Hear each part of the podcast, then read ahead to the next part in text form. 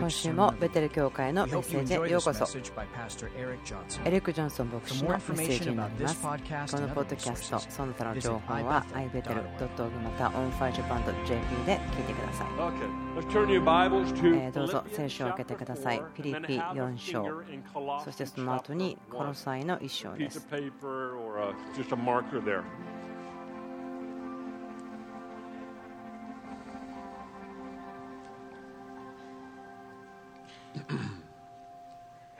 Before we get into the word, 聖書の言葉に入る前に祈りたいことがあります。それは不可能な状況に対しての祈りをしたいと思います。今朝はですね、今日が打ち破りの日であるということに対しての期待感がすごくブツブツ湧いているんですね、ブクブク湧いてきています。私のチームもそうなんですけども、もしここにいらっしゃる方で、もう直面していることが、もうこれは神様の打ち破りがなければ無理、不可能だと、この状況が変わる不可能そのよう.な状況がある人はどうぞ立ち上がってく.ださいそのために祈りましょう今日.そのことが本当に空気に満ちています。わかりますか？私たちは今朝祈りの時に宣言していました。もしですね、えー座っている方で立っていらっしゃる方が近くにいたらどうぞ手を伸ばして祈りましょう。あなたに対して宣言できるように立ち上がってください。お父さん感謝します。あなたが打ち破りの神です。私たち祈ります。この不可能な状況に対して、今日が全てのことの変わるところになりますように。全てが変わります肉体的、霊的、実際的、全てのことを宣言します。不可能である状況がイエス・キリストに出会うこと。なぜなら知っています。私たちは主あなたが治すことができる、必要を満たすことができるから知っています。ですから、今日あなたの打ち破りがなされる日であることにイエスとアーメンを言いましょう。立ってらっしゃる方たちが絶望、また落胆、直面している時にそれが今日、今変わること。また祈ります。希望があなたの人生の中で急に立ち上がってくる。急に喜びがやってくる、立ち上がってくる、また信仰も打ち破りもやってくることを宣言します。あなたを祝福します。あなたを覆います。そして今日があなたにとっての打ち破りの日であることを宣言します。アーメン。立ってらっしゃる方たち、お願いがありますけども、どうぞ何かが起こったときにすぐコミュニケーションしてください。私たちはですね、もちろん今日素晴らしいことが起こること、期待してしていますけども、どうぞ証ししてください。何かその何も言わないで、もう2年後ぐらいになって、あこんなことがあったねとか言うのではなくてと、また5年前に何かがありましたねとかではなくて、何かが起こったら、もうすぐそのことを証ししたくなるような人々になりましょう。今日私たちがすること。以前ですけども、数週間前に一応シリーズが終わりました。ピリピ書のところを語りましたけども、5週間話してきました。すべてのところ話したわけではありませんけれども、まあそのメジあのメジャーのところに対しては話をしてきました。私はすごくそれを楽しみましたけども、あなたもそこから何か学び得たと思っています。2週間前に一旦終わったんですけれども、2週間前に1回終わったんですけども、このピリピの4章のところのあるところで話をしました。で、2分だけ話したんです。でもそれ以上時間がなかったので、2分だけで終わってしまったんですけど、そこに戻って話したいと思うんです。こんな感じですね。その金を探す人は、その金庫で働く人は、地面に金の塊があるので、ずっと表面を掘って削っていきますね。またその考古学者の方もそうだと思うんですけども私が聖書に対しての向き合い方はそうなんです。中にいろいろなものが読むのが入っているのでどんどんそれを見つけていきたい。聖書を読むときそういうことです。想像してください。考古学者であるならば。あなたの足元に恐竜の化石とかが眠っているかもしれない。ちょっと母親を見たときにあじゃあもしかしたらそのような恐竜が一つ私の足の下にあるのかもしれないですからそういう方たちは一生その地面を掘って削って生きるわけです。そんな感じで聖書に触れているんです私は。ああれを見ましたかこれを見ましたか一つずつ見ていく。で今日はですねその満ち足りた心ということを見ていきたいと思う。掘り起こしていきたいと思うんです。少しだけ話しましたけども今日はもっと深く満ち足りることという話をしていきます。ピリピ4章10節から。私のことを心配してくれるあなたの心がこの度ついによみがえってきたことを私は主にあって非常に喜びました。あなた方は心にかけてはいたのですが機会がなかったのです。簡単にですね背景を説明するとこれはま感謝の手紙ですけどもパウロがフィリピンの教会から贈り物を受け取りましたから。ですから手紙を書いてありがとうと言っています。同時に言っていることは、あなたが私を助けたかったけれども、機会がなかったし、私のところに与えることができなかった。でもそれは大きな問題ではありませんよ。とにかくありがとうねというふうに言っていますけれども、ここでパウロは大きな必要があったんですけども、ピリピの教会はそれを満たしました。11節乏しいからこういうのでもありません。私はどんな境遇にあっても満ち足りることを学びました。満ち足りることを学びましたと書いてあります。ここにですからハイライトをですねつけるぐらい強調してほしいと思います。12節。私は貧しさの中にいる道も知っており豊かさの中にいる道も知っています。また開くことにも飢えることにも富むことにも乏しいことにもあらゆる境遇に対処する秘訣を心得ています私は私を強くしてくださる方によってどんなことでもできるのです。最後のところですね、13節よく知られていると思うんですね。私は私を強くしてくださる方によってどんなことでもできるのです。これはですね、本当に最もよく知られたというか、私たちがよく使う御言葉の一つでもだと思いますけども、このパウロが書いた時の状況の話ですね、理解するの必要だと思うんです。もちろんこの御言葉はですね、いろんな時でも使うことできると思いますけども。でも私たちが知る必要があるのはパウロがこれを言った時の話ですね、状態。私が伝えているのは、自分が何を持っていて、また自分の人生に起こっていることからではなく、満ち足りる心というのはイエスから来るということですから、私がしたいこと、人生の願いとかではなくて、それも良いことではありますけども、それではなくて、イエス・キリストのゆえに私は全てのことが良い、満ち足りる心を持っているというふうに言っています。イエス・キリストから満ち足りる心は来ます。パウロは非常に満ち足りない文句ばっかり言うような人であってもおかしくないような状況は持っていますね。学者はですね、パウロのその肉体的な状況、外見ですね、とても見たら驚くであろうと言ってるんです。それは彼が殴られたこと、鞭で打たれたこと、暴行されたこと、またはその船がナンパしたこと、いろいろな試練、困難に遭いました。彼の人生は非常に大きな苦しみがありましたね。その感情的な代価を支払っただけではなくて福音を語ることによって肉体的にも迫害を受けたということ。何か E メールであなたに同意しませんよと書かれたらああこれはキリストのために苦しみかそうではないんです。そのようなものではなくて私は自分が肉体的に暴行を受けたりしたことはありませんもう死にそうなほどに殴られたこともありません。でも、パウロは本当に必要があるということを経験してきました。考えてみてください。いつも身の危険があるんです。福音を語っていたので。ですから、パウロがトラウマに対して対処しなければならなかった。でもその中で勝利にあふれるものになる。それがとても重要ですね。ですから、パウロが私はどんな時にもいつも喜ぶことができる。というのはその状況から考えたらすごく大きいと思うんです。もし私が同じことを言ってもパウロが言っているようには影響はないでしょう。パウロが彼のリアリティ、彼が生きていた状況の中で持っていたもの。彼はですね13、書簡書きましたけども、パウロから決して切り離すことできないのは私はいつでもハッピーであることができるということ。すごく心が惹かれます。でもなぜパウロがそれができたのかということを少し開いていきたいと思います。パウロはその無理に笑って、いや、私はいつも喜んでますよ、そうではない。彼は誠実に、他に何もないぐらいに喜んでいた、そのような人だと私は思っています。この際の一章、ここにいくつかのなぜパウロがいつでも喜ぶことができる、そして満ち足りていることができる、そういうことができたのか、そのことのですね理由が書いてあるんではないかなと思います。それはイエス・キリストのゆえにということですけれども、わかるでしょうか？この際1章15節。巫女は見えない神の形であり、この巫女とは誰でしょうか？イエスのことですね。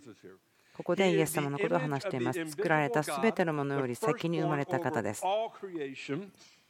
私たちはそのすべてのものと言われてもまずそのこと自体分かりませんね。まだ地上にとどまってください。例えば海を見てください。海の中には私たちがまだ何も知らないことがたくさんあります。それは自然界の中だけですよね。その地球の外、宇宙とかもありますけども、その見える領域、また見えない領域もあります。でもその全てのものよりもイエス様は先に生まれました。16節とてもいっぱいいろいろなことが書いてあるんですけども、しっかり捕まって聞いてください。なぜなら、万物は御子にあって作られたからです。天にあるもの、地にあるもの、見ええるものまた見えないもの王座も主権も支配も権威も全て御子によって作られたのです。万物は御子によって作られ御子のために作られたのです。もう一回読みましょう。とてもギュッと詰まっているところですから。そしてそれを聞いて皆さんの思いが不思議と思ってもそのつもりで聞いてください。なぜなら万物は御子にあって作られたからです。天にあるもの、地にあるもの、見えるもの、また見えないもの、王座も主権も支配も権威も、すべて御子によって作られたのです。万物は御子によって作られ、御子のために作られたのです。17節巫女は万物よりも先に存在し、万物は巫女にあって成り立っています。この今読んだところですね、すごくですね、かえって読んだら頭がぼんやりしてしまうような中身がぎゅっと詰まっていますね。見えるもの、見えないもの、何でしょうか？ポイントはこれです。すべての神様が作ったもの、それらをどのようにあなたが切ったとしても見たとしても、そこにイエスは必ずあります。イエスが必ず現れてきます。星をあなたがどんなにスライスしたとしても、どのように聞いたとしてもイエス様は出てきます。見える領域、見えない領域、知っていること、知らないこと。でも、イエス様がそれらを作るイエス様によってまとめられていて、イエス様のために作られたものですということです。ですからこれがその一つのパラダイムですね。でもそのパラダイム、考え方ということにもフィットしないようなところですけども、でもパウロにはこれが理解できたことだったんです。イエス・キリストの上に全てがある。イエスによって作られ、イエスのために作られた。私たちの体ですね、自分たちの人体見た時にですね何によって保たれているのか驚くことですけどもそれもイエスのためですねそのことをパウロはしていたので満ち足りることができたと言えたんです私たちが物事がどうなっているかによって満ち足りているならばそれならばあなたの人生はがっかりしたりハッピーになったりがっかりしたりハッピーになったりもう1週間ごとにぐるぐる変わってしまうかもしれませんね。あなたがあ今現実起こっていること状況またあなたの内側のこと外側のことあなたがどう感じるかどう思うか。それらによって満ち足りる心と決めていたならばもうあなたの人生はいつもジェットコースターのようです。上がったり下がったりぐるぐる回ったりあなたがどこにいるか分からなくなるでしょう。パウルは理解していましたよね。私の満ち足りる心というのは状況とか何かがあるとかではなくてイエスがイエス・キリストによって私は満ち足りているということができた。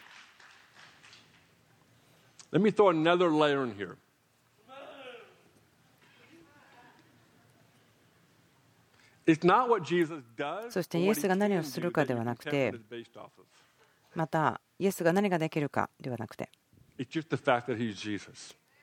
彼がイエス・キリストであるからということですよね。そこから満ち足りる心というのは出発するべきです。ですからですね、最近こんなことを私考えてるんですね。私たちがどうものを考えるか、そのアイディアとか、ま哲学的なこと、人生のライフスタイル、何を信じるか、どこに価値を持つか。でも、それらのことが簡単にイエス様に続くもの、またイエス様を表すものでなければ、私たちはそれらの形を考えない人方が良さそうです。あなたの満ち足りる心というのは、イエス・キリストの周りにあるべきですね。まあ人生の中ではですね私にとってああこれちょっとおかしいな面白いなと思うことがあるんですね。さっきの16、17節ですけども全てのものが巫女のために作られた巫女によって作られたそして巫女がそれを手で握っているとあります。本当に大きな偉大な真理ですね。でも自分の人生で例えば経済的な難しさが来た時にイエス様を疑ってしまう人の時が来るんです。私たちは注目をしなくなってしまう時があるんですね。私たちが真理をすごく知っているにもかかわらず、状況の中で葛藤している時にそこにイエス様がいないようにしてしまうんです。ですから私たちのパウロのようにそのイエス様を喜ぶ必要があるんです。2つのこと、え話したいんですけども、まず1つ目は感謝ができることを見つけてください。満ち足りる心ということにすごく近くなる一歩はまず感謝をすること。どのような状況であっても感謝をすること。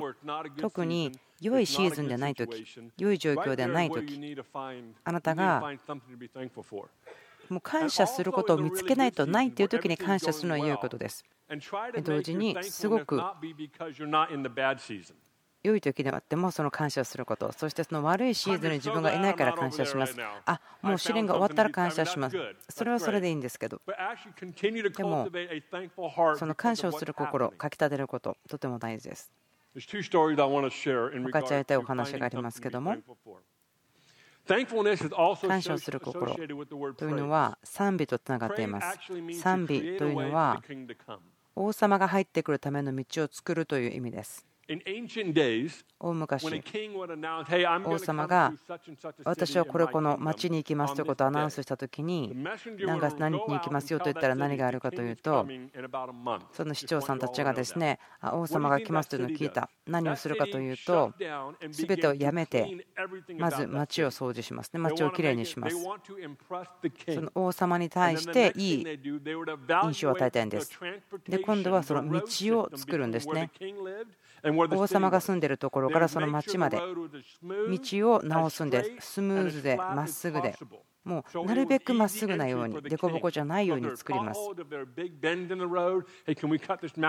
例えばその丘があったりとか、山があったりするとそれも取り去る。もう王様がなるべく素早く簡単に来ることができるように、王様が来るように道を作る。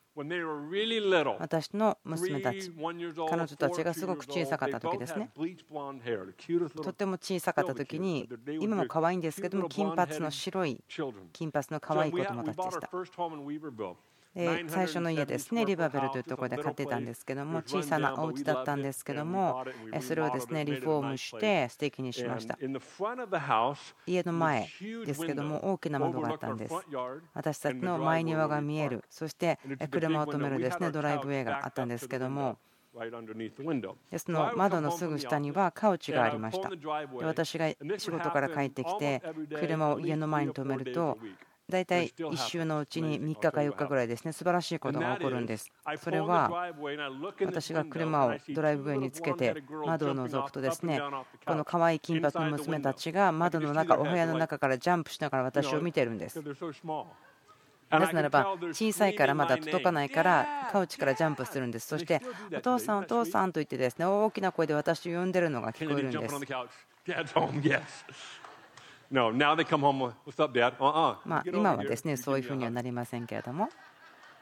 I do, huh? Give me a hug. Come on. でもですね、私の方が言って帰ってきてハグしてって言ってしますけれども私でもその子供が小さかった時にお父さんとしてその車の中で全部仕事を終えてからでちょっと待ってね、今、仕事ここで終わってから行くからと言ったと思いますか、そうではなくて、私はその荷物とかを車の中に置いたまま家の中に入っていきました。娘たちが私を褒めてるんですね、賛美しているんです。ですから、それによって早く家に帰ろうと思った。賛美というのは、王様が現れることをすごく簡単にするんです。なぜならば、その間にある妨げを取り除くからです。ある時、私と妻ですけども、そのお家の経済のまとめをしていました。家計簿をつけていたんですけども、その台所にいました。そこでチェックブックの家計簿。仕事をしていましたけども、こういうことありませんか？要するに使ったお金と入ってきたお金のその差額、その時に、あちょっと今月はとても大変ですね、がっかりしますと。このような計画ではなかった、そんなことありませんか？私たちは深刻な顔になってしまって私と妻はあまり感情的なタイプではないんです。でも顔がですねちょっと緊張してしまったんです。そして互いを見て。あもう今奇跡が必要な時だね。今以上に必要な時はないよと言いました。そして妻は私を見てこう言ったんです。私このキッチンテーブルに本当に感謝していますこれは私たちのウェディングのギフトだったんですけども、ああ、私もそう思う、本当に良いテーブルだね。そして床を見たならば、私のその黒いですね犬ですけども、結婚した時にですね誰かがギフトでもらいました。その犬がですね寝てたんですけど、私、こう言ったんです。あ、私、自分の犬のこと本当に感謝してる。で、妻はですね、あ、このこと感謝してますと言って、2人の娘たち健康です。そして素晴らしい子供たちですとて感謝しています。というふうにしてたんです。お互いにですねこのことに感謝している、あのことを感謝している、あのことに感謝している、このことに感謝してますというふうに言い合ってですね20分ぐらいそれをしていたんですけどもどうなったかというとお部屋の中にあったその疑いみたいなものが完全に出ていたんですね。ですから私たちああ大丈夫だと思った。イエス様が状況の真ん中にまたお迎えされたからです。満ち足りる心イエス様がイエス様であるから私たちの心は満ち足りるんです。イエス様にフォーカスを当てたからです。一日の終わりにあなたが結局イエス様という全てのものがイエス様によって作られ、またイエス様が支えている方、またイエス様のために作られた方を知っているならばハッピーになりますよね。それは良い言葉でしょう。最後ですけれども。他の人のことを祝いまたチャンピオンしましょう。他の人を祝いまたチャンピオンしましょう。私自分に対して言う言葉があるんですけども。自分がま覚えていること必要なためエリック、自分の場所にとどまりなさい。あなたの霊にとどまっていなさい。他の人がやっていることを気にしないで、またあなたより前に進んでいる人のことを特に気にしないで。ただ、あなたの霊にあることをしなさい。そのことをよくやりなさい。私はいつも人生でそのことを自分にしゃべっています。ある人はこう言いますよね。自分の霊にとどまっていて、他にも成功している人のことは絶対見ないで、見ないで。その成功している人のことは見ない。見てしまったら、やきもちを焼いてしまったり。しまうので自分のとこだけ見ていますというんですけどそうではなくてその人たちを見てください。見る必要があります。あなたよりも本当先にいる人たちを見る必要があります。見て見ないようにするではなくてそこに人を見てそこに行ってお祝いしてその人を優勝者のようにチャンピオンしましょう。そのジェラシーとか、そねみとかに対してあなたが葛藤しているならばそのそれを感じる人にその豊かな心を持って与えることをしましょう。そのそねみとかに対してそのまた羨むことに対してすごく効き目があるのは豊かに与えることです。豊かに与える心の下にそれらは生きることができません。時間とか経済とか関係でもその人に注いであげてください。そねみとか羨みそれらのことは豊かに与える心それを実践するときにゆっくりであっても死んでいきますそねみとか羨み。それを見ない見ないって無視している。羨んじゃうから見ないとしている時には栄養を与え続けているからそれは生きていってしまいます。でもあなたがそれをもう完全に栄養を止めてしまって豊かに与えるならばもうそれはなくなってしまうんです。ですからあなたにチャレンジをしたいんです。ある方たちはその見ない見ない見ないジェラシー感じるから見ないというのをやりすぎているんですね。でも見てください。神様がその方の人生に触れていることを見て、そして私はこの人の一番のサポーターになろうと思ってください。私はあなたのことをどうやって助けることができますかと。神様があなたの人生でやっていることをどう助けることができます私の人生の中で最もインパクトがあったリーダーシップのことに関してですけども、ことを話しますけども、7、8年前でした。リーダーシップのミーティングしてましたけども、ベーニングさんと CJ さんですけども、今はサクラメントにいますけども、その前だったので、このベテル教会でユースパスターをしていました。そしてジーザスカルチャーというムーブメントが、まだこう一番大きなではないけれども、だんだん形を取り始めてきた時でした。毎週リーダーシップで集会、ミーティングしてたんですけども、多分クリスさんがこう言ったんです。はっきり分かりますけれども神様はベニングさんの中で大きなことをしているですが自分たちは彼らを支持しなければならない。で彼は今ユースパスターだけどもでもこの新しいこと始まってるから2つするのはすごくチャレンジだから私たちは彼をとても助ける必要があると。言って私たちはある決断をしました。考え方もそうですけどもその働き方もそうでした。ベニングさんと CJ さんをサポートするその支える考えました。彼らが拡大していくためにです。あ今は自分が用いられている時ではない。そうではなくて神様がやってることを気がつくんですチーム全体が 彼らを助けるためにまたこのビジョンがもっと現実になるためには自分たちはどうサポートすることができるのかと考えるんです。誰かに神様の行為が注がれている時に神様の御心がその人に行われるために私たちは変化をしなければなりません。家族としての大きなダイナミックですけども誰かが行為を神様からもらっている時にあなたはそのためにアジャストしなければなりません家族ですから。誰かが好意をもらっている時にあなたがずっとやってきたことを同じようにやっていけるのではないんです。必要なんです。アジャストしなければなりません。心の中もそうですけども外側もそうです。ポイントはあなたがその方が前進するように神様が召していることがその方の上に行われるようにあなたが適応しなければならないということです。ですから他の人のことを喜び祝いまたサポートするんですスローダウンしてその時を楽しんで。その時にあなたはどれだけ早く進むのか驚くと思うんです。スローダウンしてその時を楽しんで。それをする時にあなたがどれだけ早く前進していくのか驚くと思います。どうぞお立ちください。お祈りしましょうもっとお仕事が良くなることとか、またはその満ちされた心になるということに対して祈ってほしいなという人いますか？私、準備できてますよ。どうぞ皆さん立ってください。あなたの隣の方、どうぞ手を握ってください。私たちは手を握る教会ですよね。だからそのことをしますけども、手を握っているだけではなくて、お互いにコミットメントしましょうということです。お父さん、あなたを歓迎します。私たちに教えてください。あなたの上に幸せであること、満ち足りていることを教えてください。状況ではなくて何が起こる起こってないではなくてパウロが見たように感謝することによって疑いが去っていたように私たちがいつも幸せでいることができる。あなたのゆえに幸せであることができるようにここの部屋の中にいる人全ての人がそのことを学んで訓練されるシーズンに入りますように。全てのことにイエス様を招いて中心でいただくことができるように。私たちはあなたを祝福します。あなたの家祝福します。アメン今週もベテル教会のメッセージ聞いてくださってありがとうございます。ポッドキャストその他の情報は OnFireJapan.jp で聞いていただくことができます。